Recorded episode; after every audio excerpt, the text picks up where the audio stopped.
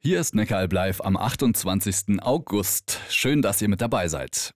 Waffen an die Ukraine liefern, ja oder nein? Mit der Frage beschäftigen sich seit dem Ukraine-Krieg unter anderem auch die Kirchen wieder. Pazifismus lautet hier das Stichwort, also die Grundhaltung, keine Gewalt anzuwenden. Über viele Jahre galt hier für die Kirche ganz klar auf Waffengewalt verzichten und auf friedlichere Lösungen setzen. Jetzt ist die Debatte neu entfacht. Eine Kirchenfrau, die schon immer überzeugte Pazifistin war und ist, ist Margot Käßmann, die frühere Bischöfin und Chefin der Evangelischen Kirche in Deutschland. Für mich hat das zwei Begründungen. Das eine ist die christliche. Jesus hat gesagt, selig sind die Friedensstiften. Und das andere ist biografisch. Also meine Eltern waren beide als junge Leute im Krieg.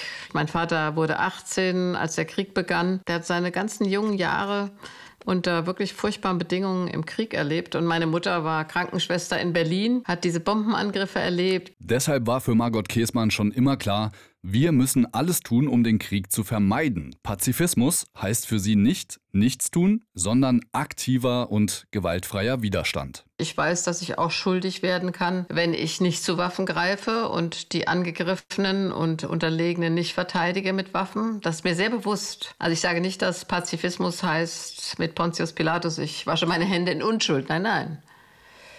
Und ich weiß auch nicht, wie ich reagieren würde, wenn einer meiner Liebsten angegriffen würde und ich eine Waffe zur Hand hätte. Aber meine Grundhaltung ist, dass wir Abrüstung als Ziel haben müssen. Und ich wünsche mir eine Welt ohne Waffen, auch wenn viele sagen, das ist spinnert oder naiv. Eine Welt ohne Waffen ist eine schöne Vorstellung. Die Kombination Christ und Soldat schließt Margot Käßmann trotzdem nicht aus.